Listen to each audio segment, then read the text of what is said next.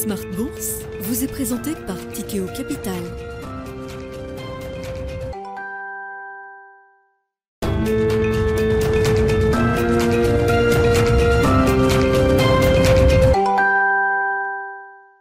C'est reparti pour Smart Bourse, votre double dose quotidienne de marché en direct sur Bismart. Chaque jour à la mi-journée, 12h30, 13h. Et en fin d'après-midi, la grande édition pendant une heure à partir de 17h en direct, rediffusée à 20h sur Bismart TV. Émission que vous retrouvez chaque jour en replay sur bismart.fr et en podcast sur l'ensemble de vos plateformes. Au sommaire de cette édition ce soir, jour d'échéance mensuelle sur les marchés. Les trois sorciers de Smart Bourse sont donc convoqués pour cette émission. Nous les retrouverons dans un instant avec euh, un bilan de cette échéance qui n'est pas aussi euh, négatif que l'échéance précédente. L'échéance du mois de septembre a été très compliquée pour, euh, les marchés. On a touché des points bas importants euh, fin septembre. Et puis, depuis le début du mois d'octobre, on sent quand même qu'il y a peut-être un peu moins d'appétit pour la baisse, on va le dire comme ça, sur les marchés actions, alors que la correction obligataire, elle, a connu une nouvelle phase d'accélération. On peut parler même peut-être d'un breakout, un nouveau breakout sur les taux, sur les taux courts et les taux longs américains, qui sont les taux directeurs évidemment aujourd'hui dans le monde, puisqu'on a un 2 ans à 4,60 euh, et un 10 ans américain qu'on a vu traiter à 4,30 et plus au cours des dernières heures. C'est un mouvement encore de 50, 60 points, de base, 60 points de base depuis le début du mois d'octobre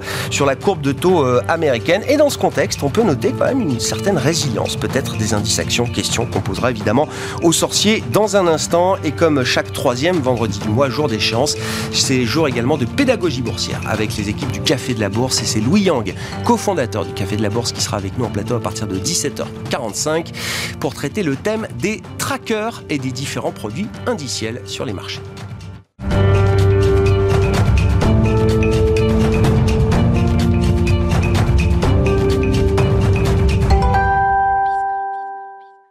D'abord, un point sur cette dernière séance de la semaine, les infos clés du jour sur les marchés avec Alix Nguyen, comme chaque soir à 17h. Alix, le CAC 40 va euh, terminer cette euh, semaine avec une note négative. On est en baisse d'un peu plus de 1% en cette fin de séance. La Bourse de Paris efface son rebond d'hier, mais réduit ses pertes. Elle fait toujours les frais de tension sur le marché des taux euh, partout dans le monde.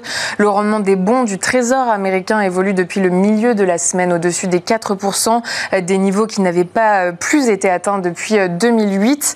En Europe, le taux français à 10 ans a passé le seuil des 3%, et ce pour la première fois depuis le printemps 2012. La détente provoquée par la démission de distrust en milieu de journée hier aura été de courte durée. Euh, si la livre sterling a légèrement rebondi, les taux souverains, y compris les guildes britanniques, euh, sont vite repartis à la hausse. Et dans ce contexte euh, macro-monétaire compliqué, le marché continue d'évaluer la qualité des modèles économiques des entreprises avec les chiffres d'activité qui sont publiés. L'Oréal et Kering sont lourdement euh, sanctionnés. Au troisième trimestre, L'Oréal a fait état d'une croissance solide de son chiffre d'affaires, mais les clients euh, de la marque semblent se reporter euh, sur les produits de grande consommation. Cela représente un retournement alors que le pôle haut de gamme est entre autres pénalisé par les confinements en Chine. Kering recule aussi. Le groupe annonce une augmentation de son chiffre d'affaires supérieure aux attentes grâce au dynamisme de son activité en Europe, mais la croissance des ventes de sa marque forte Gucci a été euh, moins importante qu'attendue. À noter euh, que plus globalement, la croissance des ventes du groupe est à la traîne par rapport à celle des concurrents. Et puis sur le marché américain, Snap est bel et bien devenu euh, l'un des emblèmes de certaines exubérances de marché qu'on a pu connaître au cours des dernières années. Snap qui plonge à nouveau lourdement. Et au lendemain de, de comptes trimestriels pour le moins décevants, la maison mère de Snapchat accuse la plus faible croissance du chiffre d'affaires trimestriel de son histoire. Dans son sillage, Meta, Alphabet et Pinterest sont en net repli. Le secteur pèse très lourdement sur le Nasdaq. Euh, même Twitter recule sur fond d'investigation potentielle des autorités américaines sur certains deals d'Elon Musk euh, et de leur implication en termes de sécurité nationale. Tendance, mon ami, chaque soir à 17h avec euh, Alix Nguyen dans Smart Bourse sur Bismart.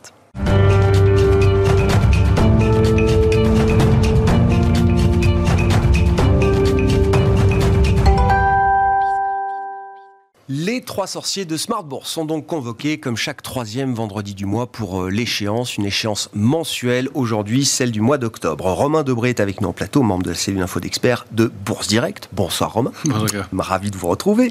Jean-Luc Hussac avec nous également, Perceval Finance Conseil. Bonsoir Jean-Louis. Bonsoir. Merci d'être là. Et merci à Philippe Béchat d'être avec nous également. Bonsoir Philippe. Bonsoir. Vous êtes le président des éconoclastes et rédacteur en chef de la Bourse au quotidien. La dernière, l'échéance de septembre était le 16 septembre. Celle d'octobre euh, aujourd'hui 16, ouais. 16 septembre, il me semble. Ouais, 16 septembre. Du 16 septembre au 21 octobre. On a à peine baissé, euh, Romain. 1% pile. Mais bien bougé. C'est presque rien. C'est presque une échéance positive. Presque, oui, si on compare à la précédente, qui, on avait connu une baisse de, de 440 points. Euh, là, c'est 61 points de baisse sur un mois. Euh, c'est toujours une baisse, c'est toujours des marchés très nerveux, très volatiles, et c'est toujours un schéma donc, on avait évoqué ensemble au mois de juin dernier déjà, en disant que les bear markets étaient longs. Euh, ça va rester long. Euh, J'aurais des, chiffres à vous rappeler.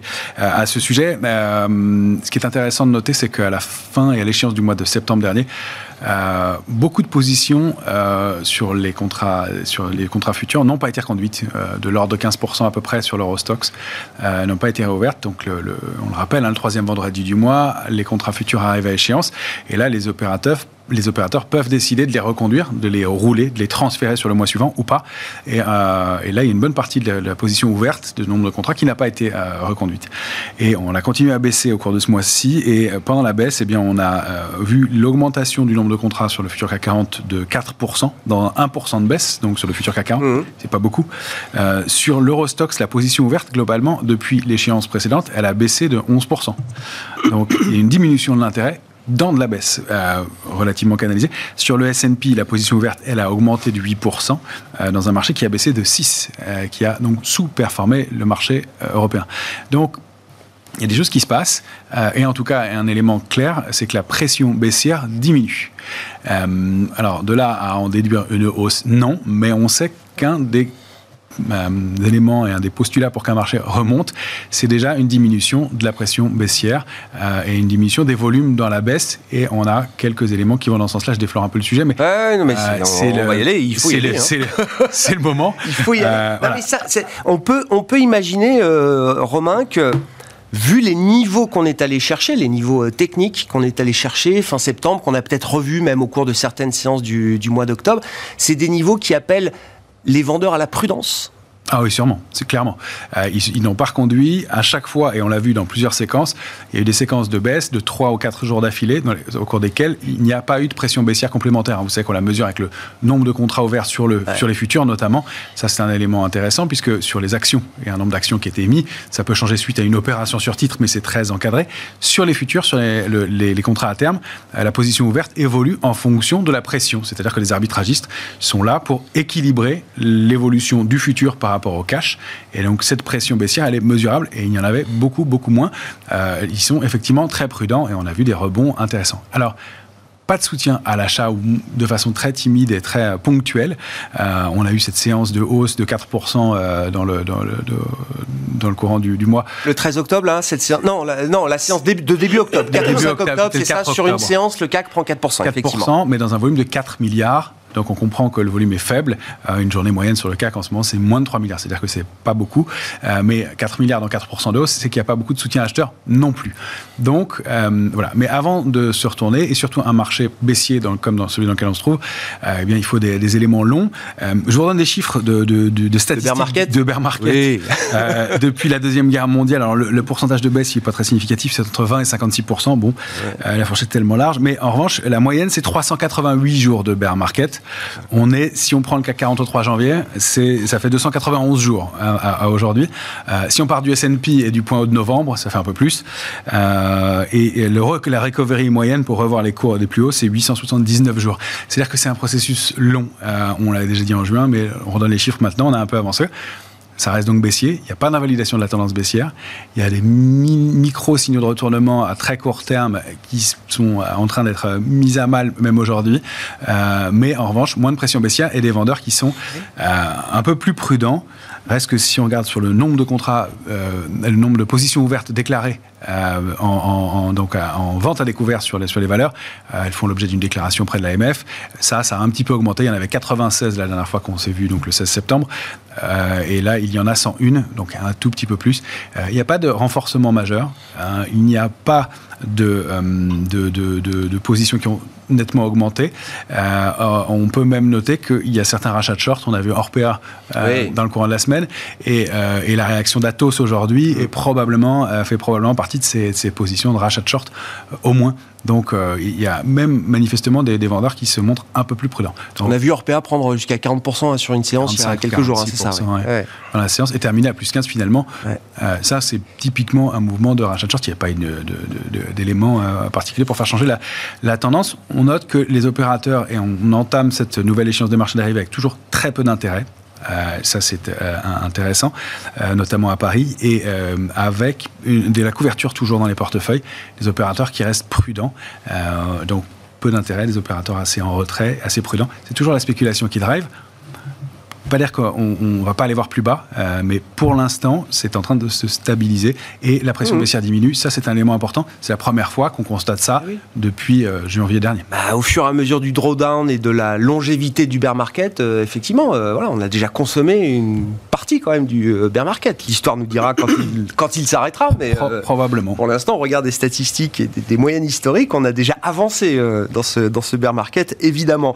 Jean-Louis, est-ce qu'il s'est passé un truc en octobre différent des euh, semaines et des mois précédents? Il n'y a plus de relais à la baisse oui, mais euh, c'était un peu prévu parce que justement, euh, il n'y avait pas de complaisance sur ces marchés. les volatilités, la volatilité implicite est restée constamment très élevée. Donc, ça veut dire que les, différents acteurs étaient protégés, achetaient même des protections, restaient méfiants.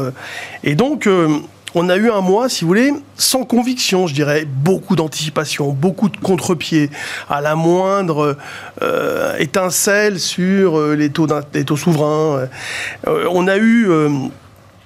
si vous voulez, un mois qui nous a montré une très grande présence des algos. il y a eu beaucoup d'arbitrage face justement à des spéculations assez importantes, à l'achat surtout. Hein. Et pour moi, c'est vrai que le risque pour la fin de l'année, et même pour la suite, il est peut-être asymétrique. C'est-à-dire qu'en fait, euh, risque de baisse faible, le marché a montré en fait qu'il ne voulait pas baisser, ou il ne pouvait pas vraiment, sauf nouvelle extrêmement violente, bien évidemment, mais il veut pas baisser. Et j'avais dit, normalement, avec une volatilité implicite comme ça, on évitera l'effet domino à la baisse. Et une bonne nouvelle, comme par exemple la fin du conflit entre euh, l'Ukraine et la Russie, qui peut on ne sait jamais, arriver à, tout moment, peut-être pas demain matin, mais euh, avec un, cessez-le-feu à discuter, euh, vous pouvez avoir une réaction des marchés extrêmement violente euh, à la hausse, avec un, un euro-dollar, un euro qui pourrait... Genre, ah genre la réaction vaccin Pfizer-Moderna, ah novembre... Ah, pour moi, oui. Non, parce que la fin du conflit russo-ukrainien, c'est pas le retour à la vie d'avant. Hein. Oui, mais c'est quelque chose... Alors que les vaccins, ça permettait d'imaginer le retour à la vie d'avant. Ouais. Bah, le jour J, si. Oui, oui, oui, oui. Mais euh, ouais, enfin bon, si on revient là-dessus, c'est non, non, mais cette histoire de non, mais d'annonce, comment elle a été annoncée. Enfin, c'était une surprise. Bah là, c'est bon. Là, là, c'est quelque chose qui est très, en effet, euh, surveillé. Évidemment, évidemment, euh, c'est différent. Mais moi, je pense que sur un mouvement de reprise, oui, on peut faire 10%, euh, entre 5 et 10%, pourquoi pas. En tout cas, il faut s'attendre à quelque chose de potentiellement euh, positif, ce qui fait que, vous savez, un speculateur qui joue avec un petit effet de levier, des hedge funds qui euh, sont dans le mauvais sens, je peux vous dire qu'ils vont vite courir à moi, pied. Et il n'y a personne en face. Tu l'as dit à un moment donné, il n'y a personne. Et Pourquoi des volumes 4 milliards? Il n'y a personne. Ce qui est spectaculaire, je trouve, en tout cas de mon point de vue et de la manière dont je regarde le marché, c'est que cette résilience des indices et des actions qu'on observe là au cours du, du mois d'octobre, elle vient quand même à un moment où on a une nouvelle accélération à la hausse des taux d'intérêt, qui reste quand même pour les investisseurs euh, globaux, euh, fondamentaux ou même euh, edge ou autres, qui reste quand même le sujet, le sujet d'inquiétude. On a eu une volatilité extrême sur les taux, on prend 10 points de base tous les jours sur le 10 ans américain pour atteindre des niveaux qu'on n'imaginait même pas il y a encore un mois, et bien pourtant les marchés actions tiennent. Alors, quand il y a en effet un retour au calme, les marchés accélèrent à la hausse. Quand ça se tend sur les taux, les marchés rebaissent, mais moins qu'ils ont monté. Ah, oui. Voilà. Hier, le Nasdaq perd même pas 1%, alors que le 10 ans américain euh, passe 80. Exactement. Ce matin, il y avait une situation tendue. Euh, on était au bord de quelque chose de, de, de, mauvais, éventuellement. Et puis, comme par hasard, on a eu des annonces, le marché a rebondi. Enfin, il y a toujours des trucs euh, qui, qui viennent de, nulle part et qui permettent. C'est quoi les annonces J'ai pas vu. C'est quoi les annonces bah, Il y, a, y, a, plusieurs annonces sur le fait que à partir de 2023, il y aurait une politique moins restrictive aux États-Unis, qu'on aurait atteint le bout du bout, etc. Bullard a fait un commentaire hier. Oui, enfin comme tous les jours, quoi. ni plus ni moins aujourd'hui oui, mais... hier ou qu'il y a une semaine. Bien sûr, non, mais pourquoi hier, quand il a parlé, ça n'a pas fait grand-chose, et aujourd'hui, il y a eu un article dans Wall Street Journal, je crois, ou dans, je ne sais plus dans quel journal, et, où, qui a fait que on a, on a fait une petite pointe à la hausse tout à l'heure. Euh, après, il y a eu aussi Macron avec l'énergie, enfin bon, des petites choses comme ça qui viennent au bon moment prendre le marché à contre-pied. C'est ça qui est terrible. C'est-à-dire que vous avez, euh, en l'absence d'intérêt, de conviction, de gérants, etc., des, des spéculateurs qui euh, essayent de se voler entre eux, mais qui en même temps se prennent les pieds dans le tapis. Donc un risque asymétrique aujourd'hui. je pense, je pense. Philippe. bon, alors, la petite anecdote qui explique que le marché se retourne miraculeusement, je n'y crois évidemment, mais pas une seule seconde. Vous avez un truc énorme comme l'inflation la semaine dernière, hein, c'est massif, c'était pas attendu, il n'y a pas de euh, euh, fait accompli, et puis d'un seul coup, on voit le VIX qui perd 5% en une heure. Bon. Le jour de la publication du CPI c'est ça Je peux vous faire la démonstration pour chaque pratiquement à chaque rebond. Donc c'est clair que les marchés sont pilotés par le, la manipulation du VIX. Alors par qui? On s'en doute un petit peu. Hein, c'est les Sherpas de Wall Street. Euh, je pense qu'ils agissent pas comme ça euh, parce que ça leur prend. Euh, je pense qu'ils ont quand même l'instruction d'enrayer la panique. Or, tous les algos sont asservis à l'évolution du VIX. C'est-à-dire que si le VIX se détend, d'un seul coup, les algos repayent et inversement. Donc, pour il n'a jamais explosé à la hausse, le VIX. Mais il a toujours été sous contrôle. C'est bien ce que je dis. Absolument. Entre 28, entre 28 et, 34, 34, 50. Voilà. On l'a, on, l'a, souvent observé. 34, 50, 34 49. 34-49 et on le teste et pas plus. Absolument sous camisole. Et 33 euh, euh, dépassé 34,5, ramené immédiatement à 33 puis 32. Voilà, c'est quelque chose qui est absolument euh, systématique. Donc, on sait qu'il n'y a plus de volume. La volatilité, la, la liquidité, elle s'est évaporée. Et la volatilité augmente symétriquement. Plus les carnets d'ordre sont minces, voire inexistants, plus chaque mouvement se traduit par un panic selling, soit par un panic buying, un, faux mot, et c'est parti. Euh, c'est cette euh, raréfaction de la liquidité qui doit quand même mm. nous interroger. Maintenant, en ce qui concerne la non-réaction des marchés à des taux qui, je suis en train de le regarder, se sont tendus de 150 points depuis mars dernier, quand le CAC était déjà à 6050. C'est-à-dire que avec des taux qui ont doublé tout simplement en France, mhm. hein, c'est purement et simplement doublé, le CAC est au même niveau. Bon, c'est absolument impossible. Vous ne pouvez pas tenir euh, un portefeuille qui vous rapporte 2, 2,25 face à des taux, des rendements sans risque qui sont passés de 3 à 4,60, 4,75. Il y a une rotation quand même au sein du CAC. C'est pas les mêmes valeurs qui tiennent le CAC euh, aujourd'hui qu'il y a un an. Tout ça. Ah oui, mais, ça compte quand même. Là, franchement, c'est du, du réarrangement. Effectivement, on, veut, on, veut, on est obligé de garder de l'argent dans la poche action on a des mandats à respecter, on est obligé de garder un certain euh, pourcentage. Donc qu'est-ce qu'on fait? Bah oui, à un moment, on va remettre du total et on va peut-être retirer maintenant du, du LVMH, euh, enfin les fameux calls, hein, euh, Kering, Hermès, ah L'Oréal et LVMH, parce qu'en Chine, c'est plus, c'est plus vraiment ça. On pourra toujours, toujours s'en expliquer tout à l'heure. Mais là, les, les réarrangements au sein du CAC, oui, c'est simplement parce qu'on ne peut pas sortir. Donc on se couvre, on, on s'est couvert et on est encore couvert depuis des en fait. Ça fait des années qu'on dit que les, étant donné que les banques centrales ont obligé tout le monde à acheter des actions la fourche au creux des reins, euh, tout le monde s'est couvert au fur et à mesure. Mais j'ai l'impression, moi, d'assister un petit peu à ce qu'on a vu avec les subprimes en 2006-2007. Ça commence à mal tourner. Les gens se couvrent, CDS. On rajoute encore du subprime, encore plus de CDS. Et on était couvert par les CDS, bien sûr. Tout le monde en avait du CDS. Hein, et c'était les monoliners qui étaient les assureurs crédits hein, qui, vous, qui vous offraient euh, cette assurance. Et puis le jour où d'un seul coup on a voulu faire jouer l'assurance, personne ne pouvait payer. Et là j'ai un peu l'impression que là aussi on fait une confiance absolue dans euh, des poudres synthétiques, tout ce qu'on veut, euh, en se disant bah, je suis assuré, mais assuré auprès de qui? Je suis assuré auprès d'une contrepartie. Et cette contrepartie, si elle subit des pertes gigantesques, comme sur l'obligataire, où à l'instant on est à moins 22% depuis le début de l'année sur le Tibon, disons, la référence absolue. Nous en sommes à la douzième semaine de baisse consécutive. La douzième. Dans un canal, mais parfaitement linéaire, et il n'y a pas de signe de capitulation qui ferait que, ah, ben, d'un seul coup, ah, les taux, euh, d'un seul coup, ils atteignent les 5. Il y, a donc l'idée, et on en a beaucoup parlé au cours du mois d'octobre, avec en plus la crise britannique, la crise du guilt, etc. L'idée de la montée du risque systémique. C'est-à-dire que ça se rajoute un petit peu dans l'équation, euh, la crise inflationniste, la crise géopolitique, la crise énergétique, la crise économique, ça, tout ça, c'était déjà bien brassé par les marchés. Maintenant, il y a la question du risque pour la stabilité financière, comme on dit. On ne sait jamais quand, d'un seul coup, la confiance cesse hmm. d'être là. L'Istrus se fait élire sur un euh, programme qui était quasiment une décalcomanie hein, euh, de la Great Tax Reform de Donald Trump. D'ailleurs, l'Istrus, elle est issue d'un think tank euh, basé à Londres dans lequel il y a tous les ultralibéraux. Mais on est en 2016. Mais voilà. Mais il y, a plus d'inflation qu'en 2016, donc c'est pas le même schéma monétaire. Mais il y a quelque chose qui a changé et qui fait que ce, cette taxe réforme supprimée de l'impôt pour les plus riches, pour les entreprises, etc., ça avait ravi les marchés en 2016 ou 2017 quand ça a été mis en place. Et puis là, d'un seul coup, ça ne passe pas. Mais pourtant, c'est très bien passé. Hein, au, Parlement euh, britannique, quand elle a présenté son plan de relance, tout le monde a applaudi. C'était merveilleux. C'était euh, le plan Trump numéro 2.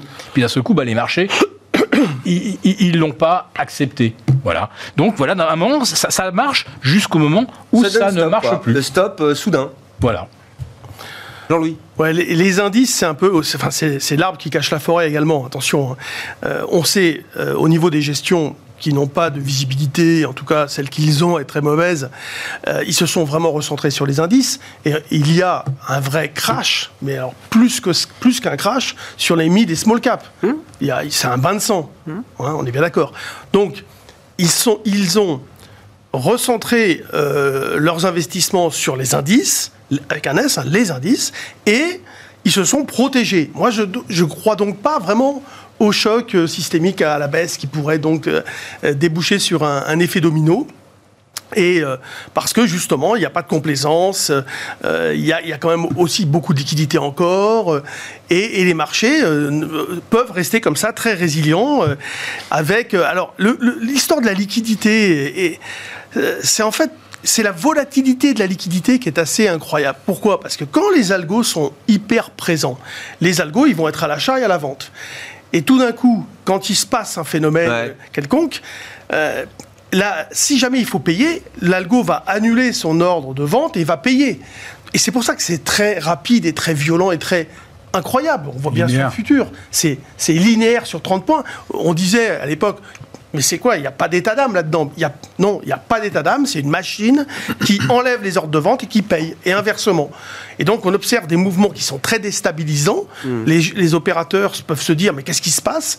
Et en fait, non, c'est vraiment des phénomènes endogènes au marché qui amènent ces mouvements en l'absence de vraies convictions d'acteurs, comme les gestions, qui, encore une fois, ben, ne peuvent pas se permettre euh, de prendre trop de risques dans un, dans un contexte économique, géopolitique extrêmement euh, dangereux vu comme vous le décrivez, je reviens quand même, Jean-Louis, ça paraît pas très sain. Et pourtant, vous dites, la résilience, elle se, elle, elle, oui, parce que elle, est éprouvée là au cours de ce mois d'octobre. Ah, ben, moi, j'ai dit avant qu'il pouvait pas y avoir d'effet domino. Enfin, et donc, ça, vous voyez qu'il n'y en a pas. Bah, et moi, je suis basé... oui, oui, oui. Non, mais oui, mais attendez, vous vous rendez compte les mauvaises nouvelles que nous avons eues ah tous bah ces derniers temps, c'est phénoménal. On s'en rend compte, on en parle tous les jours. Voilà. Donc, on, ne peut même pas les lister sur une feuille. C'est pourquoi je citais l'exemple des subprimes. Vous aviez des rues entières à Phoenix, à, Las Vegas, euh, euh, à Sacramento, des rues entières qui étaient à vendre en foreclosure, mais, tout le monde avait du subprime qui était bien noté triple A et qui était garantie par CDS. Oui, mais à l'époque, à l'époque, quand on disait... Il y avait, de la mauvaise nouvelle. Hein. Il y a un fort danger avec, ce, avec ces produits, etc tout le monde, moi je me souviens, j'étais un des premiers à en parler euh, sans savoir exactement où on allait ni de quoi on parlait, mais j'étais sensibilisé et euh, on nous disait non, non, mais t'inquiète pas, il n'y a pas de problème, tu racontes des bêtises, etc. Alors qu'aujourd'hui, tout le monde a conscience des problèmes. On a, on a un environnement d'acteurs qui est vraiment parfaitement lucide et qui ne se fait aucune illusion, alors qu'à l'époque, il y avait beaucoup d'espoir. Et là, il n'y en a pas. Là, il y a une hyper méfiance. Euh, Romain, vos commentaires, et puis j'aimerais bien revenir sur cette idée, est-ce que le marché est indiciel ou est-ce que c'est quand même un marché et des, investisseurs qui regardent les publications d'entreprise Est-ce que ces résultats d'entreprise sont euh, arbitrés? Est-ce que c'est une vraie nourriture pour le marché euh, dans une période voilà, qui va monter en puissance? Hein? On aura les GAFAM la semaine prochaine. Alors, deux, choses euh, différentes. Effectivement, euh, nous, on, minimise la possibilité d'un risque de baisse dans l'immédiat. Euh, maintenant, c'est un scénario qui existe encore parce qu'il n'y a pas d'invalidation de la tendance baissière et qu'on sait que les marchés ont vocation à faire perdurer leur tendance. pour l'instant, il n'y a pas d'invalidation. Il y a un consensus de pessimisme, effectivement, qui est lourd. On a effectivement un cumul de mauvaises nouvelles et le marché reste relativement stable ou, résilient. Euh, maintenant, ce qui s'est produit ces derniers jours euh, indique qu'on est allé quasiment chercher les cibles graphiques baissières. On avait indiqué 3004, 3005 la zone sur le S&P on l'a effleuré, on n'est pas vraiment allé chercher les cibles baissières non plus. Sur le Nasdaq, même chose, on s'est arrêté avant, c'était autour de 10 040, on n'est pas allé chercher les cibles et on a rebondi. On est en train d'invalider les mouvements. Euh, donc ça, c'est plutôt au chapitre des, bonnes choses, mais ça veut dire aussi que euh, malheureusement, si on baisse, ce ne sera pas 4 ou 5% de plus, mais ce sera vraiment plus et au moins, au moins plus de 10% de plus. Euh, dans ce cas-là, toujours à faire des Donc aller faire des nouveaux plus bas, aller faire des nouveaux, plus, bas. nouveaux plus bas. Donc là, il faut et il est en train de se mettre en place peut-être une stabilisation de court terme qui euh, se produit sous forme de petites structures au mieux, ce sont des petites structures qui se mettent en place et euh, elles donnent entre 6 à 10% de rebond sur les, différents indices. 10 euh, pour le S&P, 6 pour le CAC. On peut aller chercher en, gros, euh, au mieux, à mon avis, 6005 sur, sur le CAC, 6480, 6005 au mieux. Ça, c'est l'horizon, par exemple, pour l'échéance novembre Fin du, Oui, ou fin, de l'année.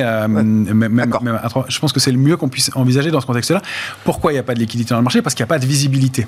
Quand il y a un problème identifié, on, on, peut utiliser des méthodologies pour essayer de mesurer et de savoir combien de temps ça va durer pour l'instant, on, sait pas, euh, on ne sait pas mesurer quelle va être la météo, notamment, qui est un des facteurs euh, mmh. cruciaux. Donc, en, cette absence de visibilité, et puis d'évolution des politiques monétaires non plus, qu'on n'arrive pas très bien à, mesurer non plus, même si on sait qu'elle est durée agressive euh, pour l'instant. Donc, on est en retrait complet. Et personne ne prend l'initiative dans ce marché-là, on le voit bien. D'où ces contre-pieds, d'où ces écarts, d'où ce manque de, volatilité.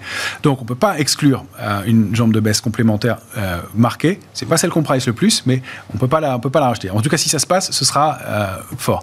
Pour l'instant, ce qu'est en train de montrer le marché, c'est qu'il a l'air de stabiliser et qu'il se passe des petites choses sur différentes, euh, différents actifs. Alors, pour répondre sur la question des, résultats, euh, oui, il les observe et il les observe à la loupe, euh, les résultats. La question qu'on se pose, c'est que pour l'instant, ils sont plutôt bons. en moyenne, même si à peine 20% du S&P a publié, c'est plutôt bon. À Paris, c'était à peu près un, tiers de, de publications. Euh, c'est plutôt bon et c'est même assez excellent. Et on voit que l'accueil est assez frais quand même. LVMH, euh, elle publie euh, en, hausse de, en hausse de 22%, au-dessus du consensus. Elle termine en hausse de 1,79% le jour même, après avoir progressé de plus de 3% dans la séance. Hmm. Le CAC termine en baisse de 0,09% ce jour-là, dans un volume de moins de 3 milliards. Donc il les observe, les résultats, et on pourrait le disséquer comme ça sur plusieurs jours. L'Oréal publie bien hier, elle progresse un peu. non, elle perd 3%, ou 3 ou 4% aujourd'hui, L'Oréal. Euh, j'ai pas les, chiffres Oui, si, elle perd, elle perd, c'est ça. Euh, euh, voilà. Forestia publie à plus de 31% de, de, hausse du résultat, et elle a un, un PER extrêmement bas euh, et elle, elle, euh, elle, baisse sur l'annonce de ses résultats mmh. aussi. Elle baisse moins mmh. en fin de séance. Mmh. Ça, ça fait peut-être partie justement des, éléments et des dossiers qui sont à surveiller dans l'immédiat. Euh, mais donc, il y a cette asymétrie et qu'est-ce que ça va être si les publications sont euh, mauvaises. Alors, la semaine à venir va être extrêmement intéressante parce que ça va être une nouvelle échéance des marchés dérivés. Ce qu'on sait du mois d'octobre, c'est qu'il a été euh, complètement, on l'a accueilli complètement sans tendance, sans prise d'intérêt, sans prise de décision. C'est ça qui, ressort de cette échéance. Personne n'a rien voulu faire. Pour l'instant, il y a très très peu d'initiatives et on accueille le luxe fraîchement euh, et le, le début de l'automobile pourtant excellent euh, de façon assez timide aussi, Mm. alors que ça fait partie des valeurs qui surperforment dans les Mm. médias. Renault Mm. surperforme nettement. On parle tous et on entend tous parler de Stellantis euh, qui a un PE de 2 et qui, euh, pour l'instant, ne décolle pas, même si elle surperforme un petit peu. Donc ça reste quand même assez timide. Et arrive la semaine prochaine, les GAFAM, les PMI, euh, les, Les premières estimations de PIB, d'inflation, la décision de la BCE. La BCE, oui, oui, non, mais ça va être lourd la semaine ça, prochaine. ça- qui, qui- Ouais. qui va aller prendre des risques Ouais, dans ce marché-là? Il vaut mieux rater 5% de hausse et aller se positionner un peu en retard dans un marché qui va être franc que d'aller prendre un risque complémentaire. Maintenant, on atteint effectivement ce pic et il se passe des choses sur certaines valeurs. Il y a quand même dans tout ça des valeurs qui surperforment. On a vu euh, Imeris, Manitou. Il y a Somfy qui a l'air de stabiliser aussi. Il y a OVH sur lesquels il se passe euh, des, des- des- des petites choses. Veralia qui a très bien publié Ouais. et qui, euh, qui, qui a plutôt emballé le marché, effectivement, qui a plutôt, sur euh, qui a application. plutôt per- Ouais. per- emballé le marché. Donc il y a les dossiers et c'est probablement un vrai changement de paradigme qui se met en place et qui va être long.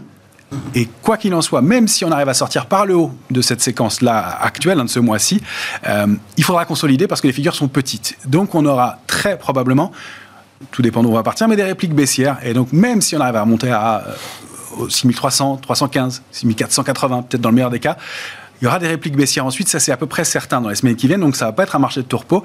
On le sait, c'est une séquence qui va être longue et c'est, je pense, comme ça qu'il faut l'analyser. Mais sortir de la logique indicielle, clairement, regarder les dossiers individuellement, faire des paris en amont, c'est difficile, mais Veralia, à la veille des publications et la structure est intéressante. On voit un seul secteur qui sort du lot pour l'instant, il n'y en a pas. Euh, alors on peut regarder l'automobile qui frémit un peu, on peut regarder le, le secteur bancaire qui a surperforme un petit peu, mais il n'y a pas de signal d'achat franc et net sur ce secteur-là Mm. encore. Il y en a un seul qui euh, surperforme et qui tient vraiment plus que les autres, c'est le secteur énergétique. Euh, on en avait pas mal parlé, euh, le, le sous forme de panier énergétique. Malgré la baisse des cours, enfin on pourra en dire un mot peut-être, mais malgré les 2, 3, 4 mois de, de baisse marquée quand même des cours des, des prix de l'énergie, vous dites le secteur en bourse tient bien. Très, très, il tient très bien. Ouais. Et les, les valeurs vont bénéficier de la hausse des prix. Et si on regarde l'indice euh, Thomson Reuters CRB, j'empiète un peu Mhm. sur les matières premières, mais euh, il a l'air d'avoir une configuration plutôt de consolidation et de latéralisation qu'une structure de retournement. Alors. Ça peut euh, devenir un retournement, mais ça, ça peut consolider. Et les prix des matières premières à ces niveaux-là, ça peut permettre aux valeurs de surperformer. Et c'est ce qui est en train de se mettre en place tout doucement. Donc, ça fait partie des secteurs qu'on a envie de surpondérer aujourd'hui. Euh, Philippe, matières premières, je- on, on dira un mot des devises euh, avec vous aussi, mais matières premières, allons-y, puisque Romain a ouvert la, la- la boîte des matières premières. Euh, oui, parce que ça fait quand même des mois que ça baisse les matières premières. Commencer par le pétrole. Euh, c'est une baisse qui a encore du potentiel pour vous, ou est-ce que ça peut être ben, un, moyen de repartir de l'avant euh, sur les prochains mois J'ai tendance à penser que les sommets qu'on a vus mi-mars, euh, on va pas les revoir Non. de sitôt. Non. Non. Bon, parce qu'il y a la, y a la Oui, composante non, mais- gaz qui a complètement faussé. Bon, On va dire hors euh, excès euh, ouais. du la mois de mars. tendance, la tendance sur le pétrole, euh, c'est le deuxième euh, Ouais. euh, Poids lourd poids lourd. On est dans une tendance baissière, il y a des rebonds, ça, ça repart de 80, euh, 82, 83, ça remonte à 94, euh, mais ça reste quand même dans le canal baissier. Alors j'ai lu, euh, je ne sais plus quel spécialiste disait que euh, il pourrait y avoir du shortage de cuivre, enfin du, il, il manque. Ah oui, de la pénurie. La oui, bien pénurie sûr. de cuivre. Oui, oui. Oh, bah, il y a des Et- alertes là-dessus. Voilà. Oui, bien sûr. Autre métal industriel qui est l'argent. Donc l'argent, il se fait laminer, euh, c'est le cas de le dire. Euh, L'once à 18,40$, enfin. Et puis quand vous cherchez de l'argent physique, il n'y en a pas.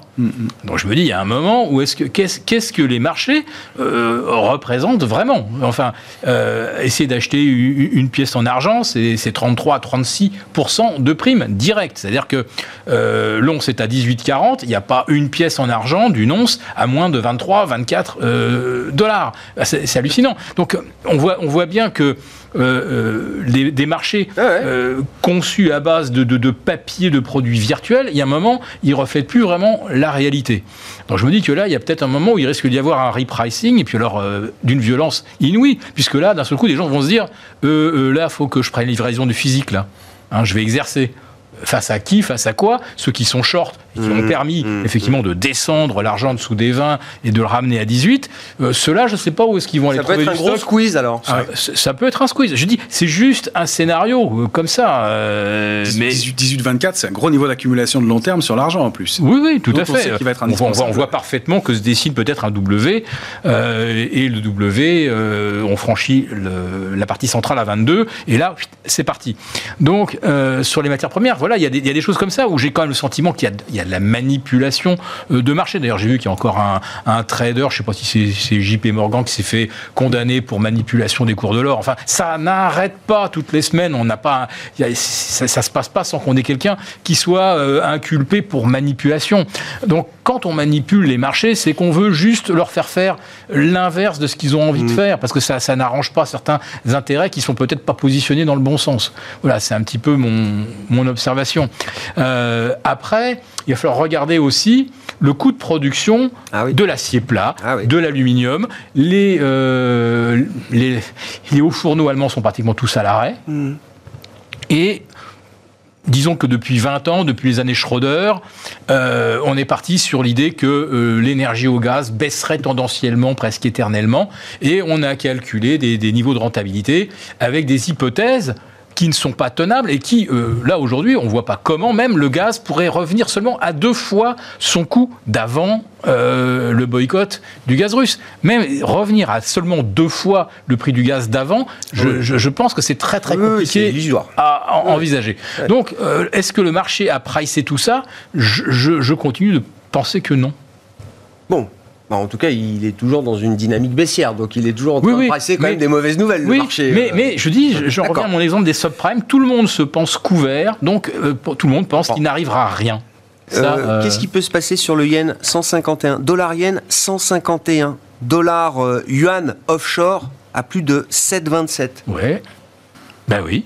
Oui, non, mais ça va très vite là aussi. Le yen, c'est vertical. Hein. C'est vertical, et là, bon, avec, euh, avec l'assentiment de la Banque centrale, qui d'un seul coup maintenant a l'air de réaliser que les choses sont en train un petit peu de lui échapper. Je sais pas, il y a Donc, trois semaines, ils intervenaient, et puis là maintenant, ce, ils ma- disent. ce que- matin aussi. Ah oui, aussi. Ils disent, ils disent encore qu'ils vont intervenir.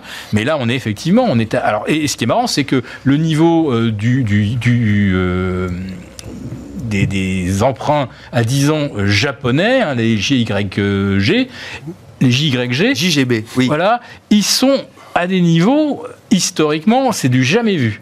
Et là, on se dit, est-ce que la Banque centrale peut reprendre le contrôle? Alors tout le monde se dit, Ils sont contenus normalement à 0,25, hein, 25 points de base, c'est ça? Voilà. Ouais. Mais on se dit, alors, soit la Banque centrale essaie d'enrayer la, la, la dégringolade euh, du yen et à ce moment-là, il remonte les taux.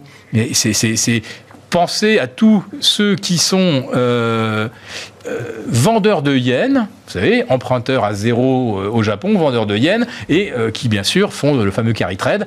Je vends du yen pour acheter des actifs en dollars rémunérés 4,75. Bon, si d'un seul coup, du jour au lendemain, le yen se met à, rebond, à remonter, c'est littéralement explosif. Donc c'est une mauvaise solution. Mais si la Banque centrale du Japon ne fait rien, c'est aussi une mauvaise solution parce que là, euh, à un moment, le, euh, la, la pâte de dentifrice inflationniste, elle va finir par sortir du tube au Japon aussi. 3%. Et ils auront du mal. 3% d'inflation au Japon, Ouais. marqué ce matin.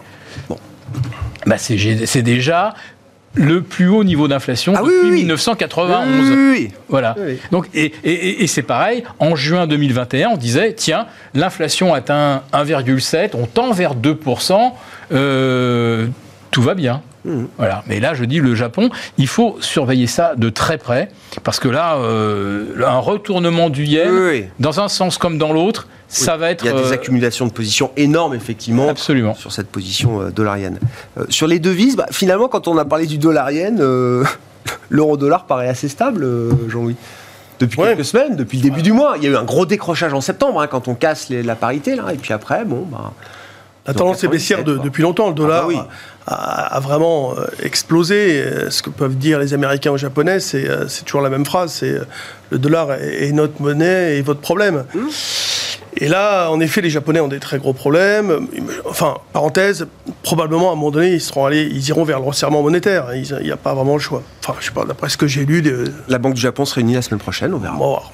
Et euh, l'eurodoll, bah, lui, sur le plan graphique, c'est clair, hein, c'est toujours baissier, mais c'est vrai qu'il stabilise, il stabilise pas mal. Moi, ça m'a permis, si vous voulez, dans cette phase de stabilisation, d'abaisser les niveaux à partir desquels Ah. on va pouvoir neutraliser, puis passer acheteur. Alors Donc maintenant, euh, au-dessus de la parité, je repasse à neutre, et à 1,02, on repasse acheteur. Vous voyez, au départ, euh, je me souviens, là, là, on était à 1,15, euh, Philippe m'avait dit « Oh oui, mais il est loin ton niveau !» Oui, mais t'inquiète pas, il va baisser. Et la tendance euh, fait que le- l'eurodoll est resté constamment baissier. Nous sommes restés constamment baissiers malgré parfois des rebonds techniques. Et aujourd'hui, le retournement, enfin on va dire à 1 et au-dessus, on arrête de, de shorter, on est neutre. Et donc ce qui permet par exemple, aujourd'hui, d'acheter des calls 1. Vous voyez, on se prépare, si vous voulez, à cela. On se dit, moi, à partir du moment où je vais, où je vais me projeter, je vais vendre, par exemple, à 0,98, 0,99, euh, et on achète le call à partir duquel, justement, euh, le strike va nous permettre de dire que, ah, au-dessus de 1, c'est- c'est neutralisé sur Ouais. le plan graphique. Et 1,02, on passe acheteur. Voilà. En tout cas, c'est ce Donc on nous... commence à élaborer des stratégies avec cette idée-là. Voilà, c'est-à-dire que oui, oui, non mais. euh, la préparation, c'est l'achat du call. Voilà, c'est l'achat du call, de l'option, qui va nous permettre d'être efficace dans cette phase éventuelle de rebond et de retournement. Et pas, pas de retour sur 0,83.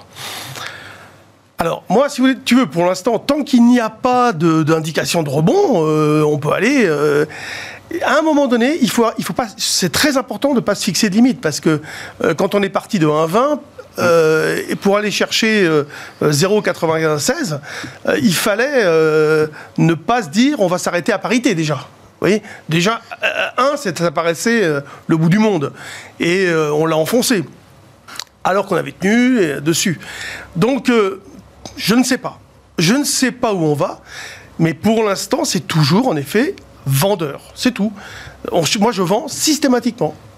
D'accord, mais le signe de, de stabilisation quand même on, voit, on voit bien peut permettre d'envisager aussi voilà, d'autres Il y a schémas. une stabilisation, des, des- un- des- des- un- une amorce de quelque chose. Bon, il faut du temps. hein. De toute façon, les phases euh, ne se font pas euh, en 30 secondes, comme tu le disais, sur les actions. euh, ou sur les indices tout à l'heure, je suis plus sûr. Ouais, ça, non, je suis en- en- entièrement d'accord avec le, le- et sur l'euro dollar, il n'y a pas de signal d'invalidation immédiat, on peut le penser. On est dans, un- dans une zone de trading range qui, pour une fois, on n'a pas, dont on n'a pas été chercher la borne basse, c'est 0,9430 environ.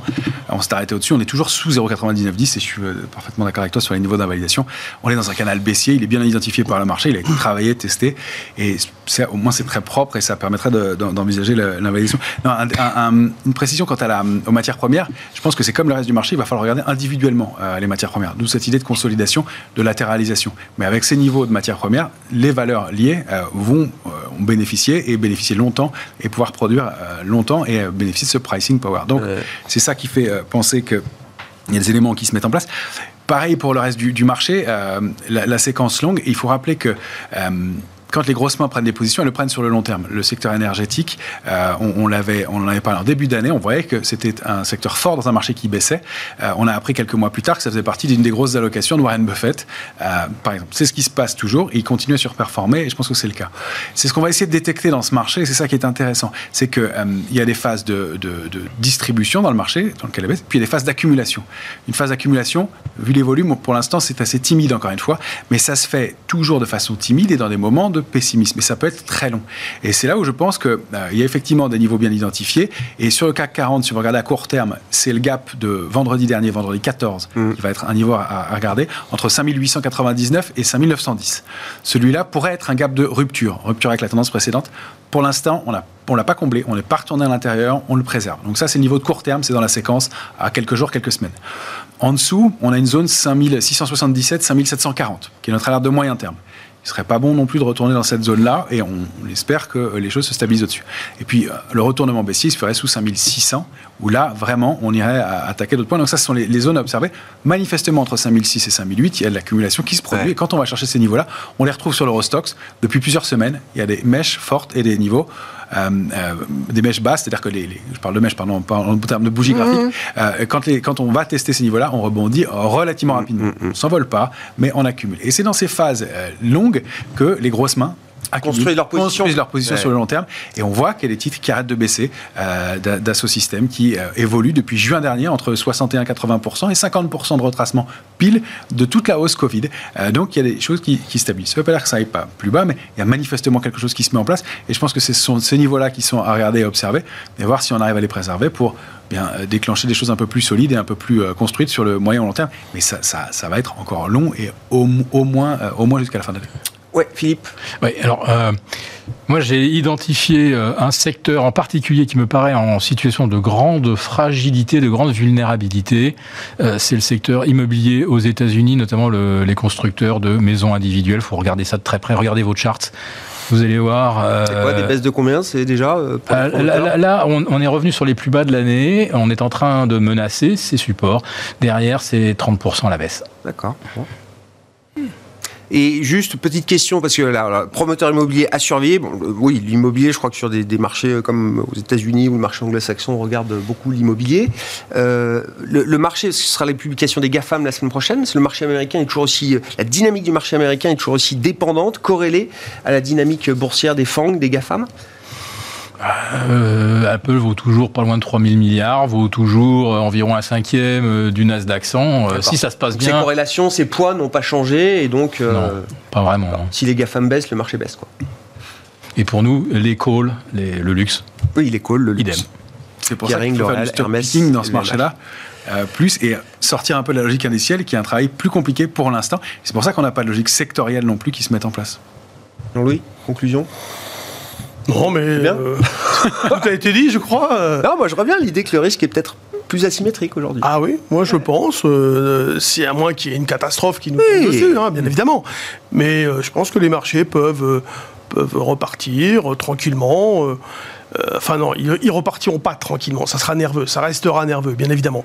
Mais ils peuvent tenir en tout cas. Ah ouais. Donc l'idée d'aller chercher des, des- des achats sur des points bas, euh, moi c'est 3 5620 le point bas que j'avais donné la, fois dernière, en disant voilà, là je, je dis qu'on a peut-être un point bas potentiel. Ouais. Ça a marché. Euh, je l'avais dit 4 jours avant. J'avais, alors que souvent je dis je ne donne pas de support, de niveau. Donc euh, si on y retourne, on peut recommencer. Mais c'est vrai que moi j'avais fait un peu d'assaut système. euh, Bah, C'est des niveaux de décision, de Ouais, prise de décision. et pour quelques, on peut- pour, pour quelques valeurs pour conclure, si vous voulez, sur l'indice CAC 40, il y en a quand même qui surperforment. Le grand, Schneider Electric, euh, Publicis, on l'avait parlé, qui était Ah oui, performant, très belle qui très bien pour l'instant. ouais, ouais. Puis il y a Safran et Airbus, qui étaient un, un peu oubliés, un peu en retard sur le marché, et qui donnent des signaux intéressants, qui tiennent mieux que le reste de, de- de- de- de l'indice pour l'instant. Merci messieurs, on se retrouve dans un mois, les trois sorciers de Smart Bourse, chaque troisième vendredi du mois à 17h, en plateau avec nous, Romain Daubry, Bourse Direct, Jean-Luc Cussac, Perceval Finance Conseil, Philippe Béchal, les éconoclastes et la Bourse au quotidien.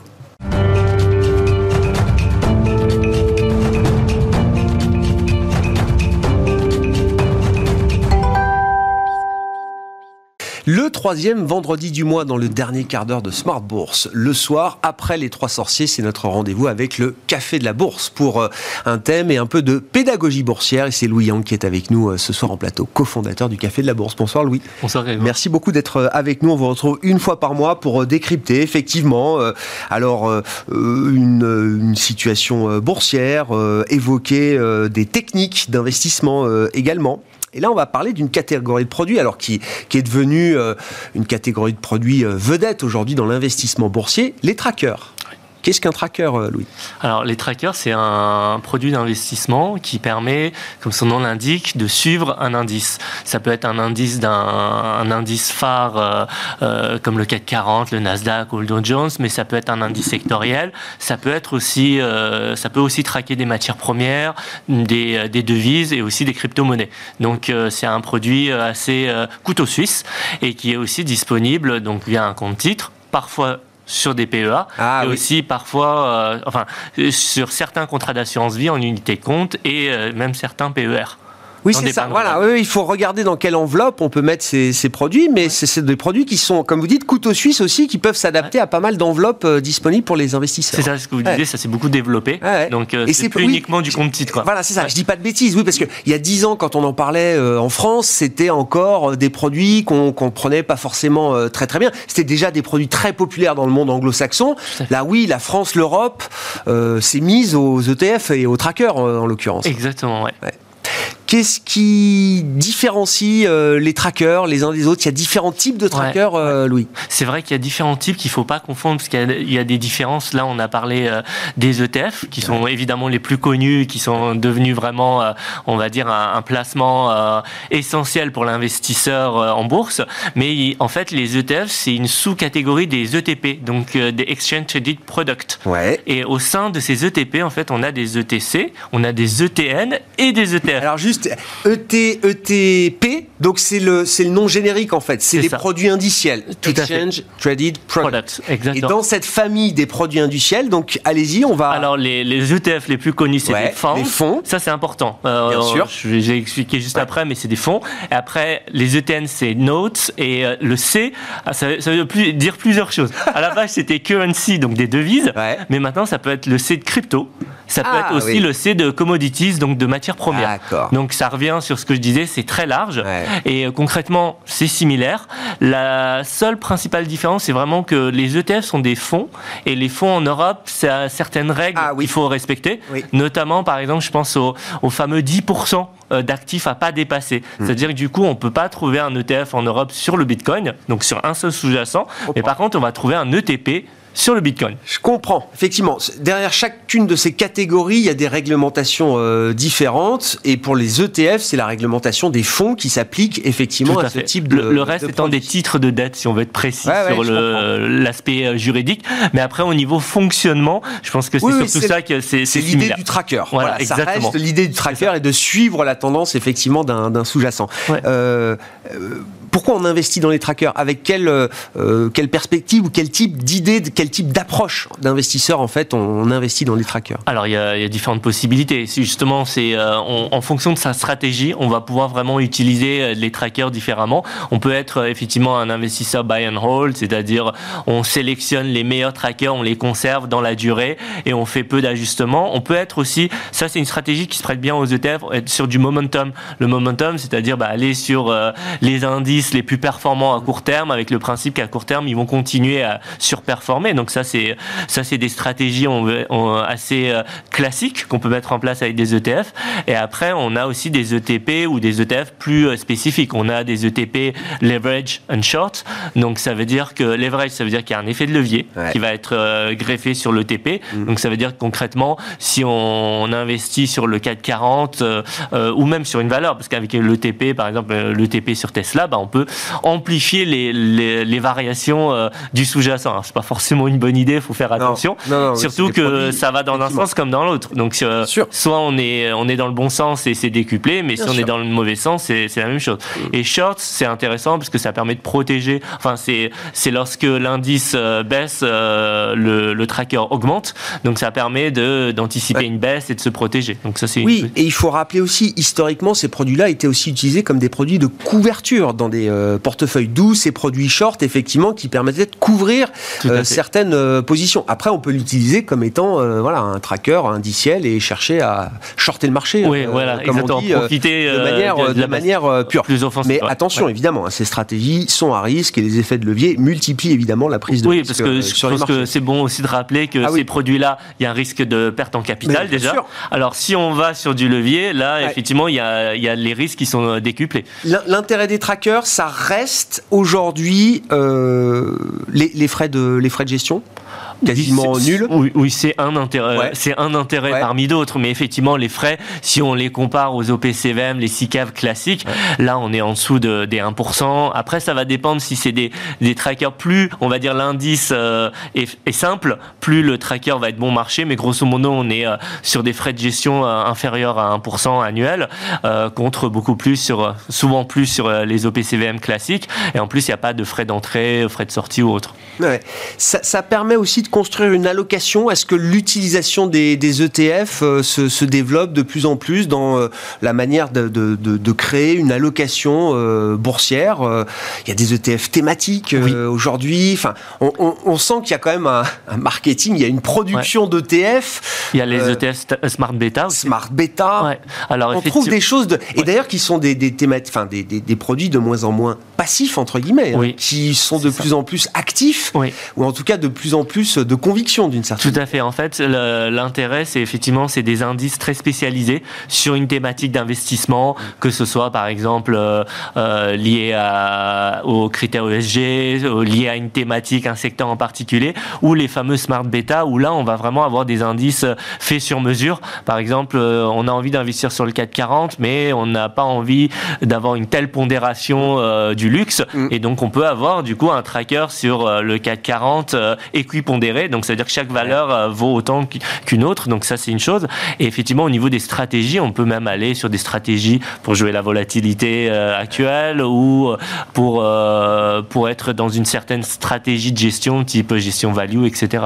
Ah donc oui, on peut on peut équipondérer, donc ça c'est valable pour le luxe à Paris, c'est valable pour les GAFAM aussi, par exemple, qui vont publier, qui ont toujours un poids démentiel dans l'indice, et quand on veut justement ne pas s'exposer à ce poids et à ce risque, ça. on peut mettre la même pondération pour, euh, pour tout le monde. Tout à fait. Et en même temps, si on veut vraiment miser sur les GAFAM uniquement, il y a des ETP eh GAFAM, où là, contrairement à, à l'ETF qui doit être plus diversifié, bah, l'ETP permet d'aller juste sur les GAFAM et rien d'autre. Comment on investit dans les trackers? Alors vous avez dit il y a différentes euh, enveloppes effectivement, mais c'est des produits qui sont émis euh, par euh, des banques, des sociétés spécialisées? Oui, ce sont des produits qui sont cotés. Donc euh, ça, ça se traite comme euh, comme une action en bourse. C'est l'avantage, c'est-à-dire que euh, on peut les traiter pendant les heures d'ouverture de la bourse comme comme une action. On, on passe à un ordre d'achat et de vente. Et du coup, l'autre intérêt, évidemment, c'est du, du, coup, on peut utiliser tous les tous les types d'ordres. On peut mettre en place des ordres stop loss, des des ordres take profit sur sur sur ces trackers là, qui se traitent comme comme une action. Mmh. Et puis, alors, vous avez fait référence aux cryptos, effectivement, hein, qui invite aussi dans ce monde de la, de la gestion euh, indicielle. C'est quoi l'intérêt d'avoir un produit indiciel sur euh, une crypto ou sur un panier de crypto euh, aujourd'hui Alors, il y a plusieurs intérêts. Le, premier, c'est un côté un peu pratique, en fait. C'est-à-dire qu'avec son compte, compte titre classique, on peut aller sur une crypto-monnaie. On n'a pas besoin de passer par un exchange. On a connu encore des, risques de piratage d'exchange récemment et de gros exchanges. Euh, on a, sinon, il y a aussi la solution euh, Call Wallet, mais bon, là, pareil, c'est une clé USB, c'est un peu différent. Donc, pour quelqu'un qui s'intéresse aux crypto-monnaies, mais qui veut tout conserver au même endroit, bah, il y a un intérêt d'utiliser euh, d'utiliser un ETP, oui. Mm. Un ETP, oui, effectivement. C'est ça, c'est le terme générique pour euh, définir les produits euh, indiciels. Merci beaucoup, euh, Louis. Merci de nous avoir éclairé sur ce monde des produits indiciels, des trackers, effectivement, qui sont des produits de bourse faciles d'utilisation, on va le dire comme ça, et qui ont bah, accompagné la démocratisation de l'investissement ces dernières années en France, notamment. Louis Yang, qui était avec nous en plateau, cofondateur du Café de la Bourse que nous retrouvons chaque troisième vendredi du mois dans Smart Bourse sur Bismart.